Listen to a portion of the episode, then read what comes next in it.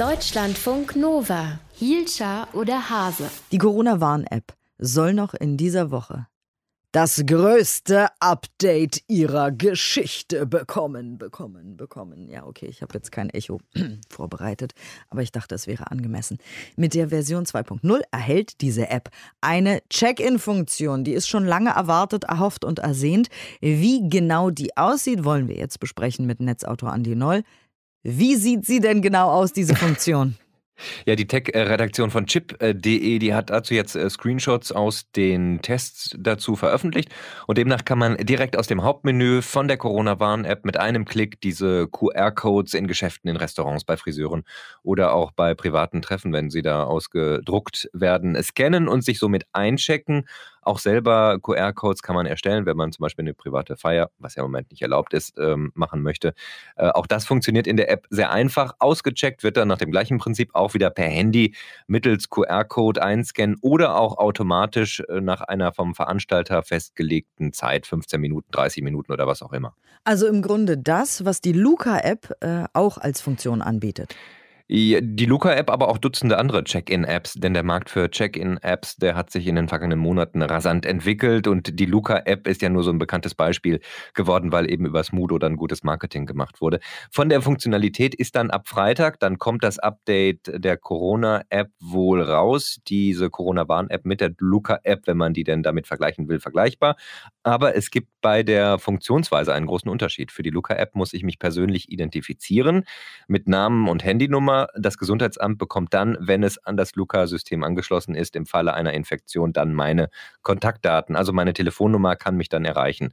Ähm, bei der Corona-Warn-App wird das Gesundheitsamt nicht informiert, sondern nur diejenigen, die eben auf der gleichen Feier waren oder zur gleichen Zeit im Restaurant gesessen haben.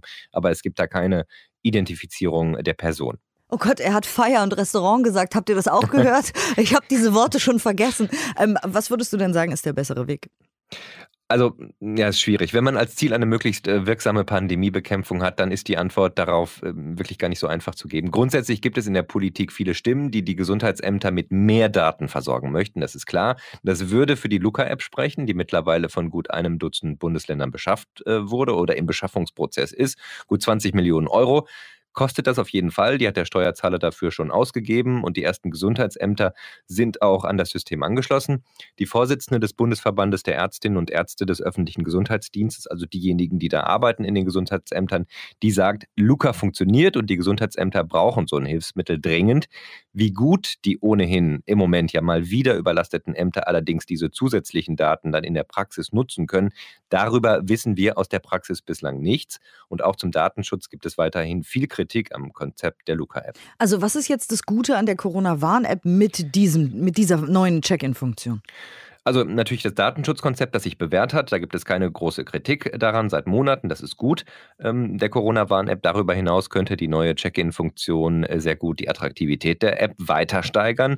In Großbritannien war das zum Beispiel der Fall. Die haben eine eigene Corona-Warn-App, aber bereits seit September diese Check-in-Funktion, also sehr viel früher eingeführt als in Deutschland.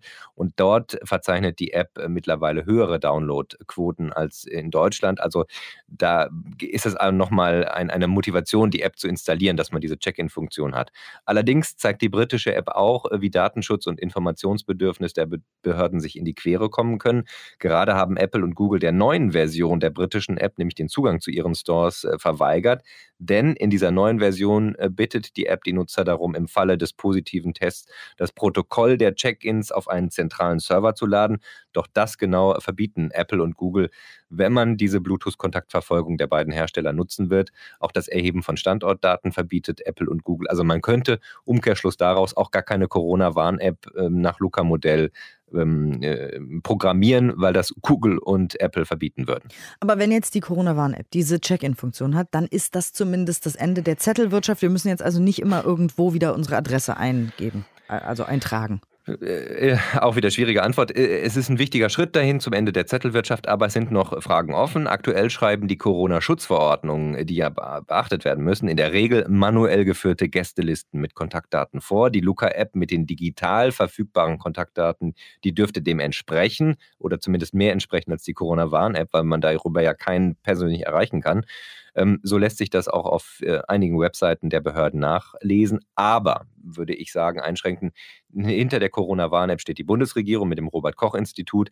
Es ist, glaube ich, in der Praxis schwer vorstellbar, dass man jetzt die neue Check-in-Funktion groß bewirbt, einführt, dann aber kleinlaut mitteilen muss, beim Friseur oder im Restaurant müsst ihr weiterhin Zettel ausfüllen oder per Luca einchecken. Das wäre dann am Ende irgendwie absurd. Also ich gehe davon aus, dass das äh, in Zukunft reicht, einfach mit der Corona-Warn-App sich beim Friseur oder wo auch immer einchecken und dann ist gut. Das ist ja rührend. Dankeschön, Netzautor Andi Noll. Die Aussage, das wäre ja absurd, als wäre die Welt nicht sowieso einigermaßen absurd. Deutschlandfunk Nova. Hielscher oder Hase?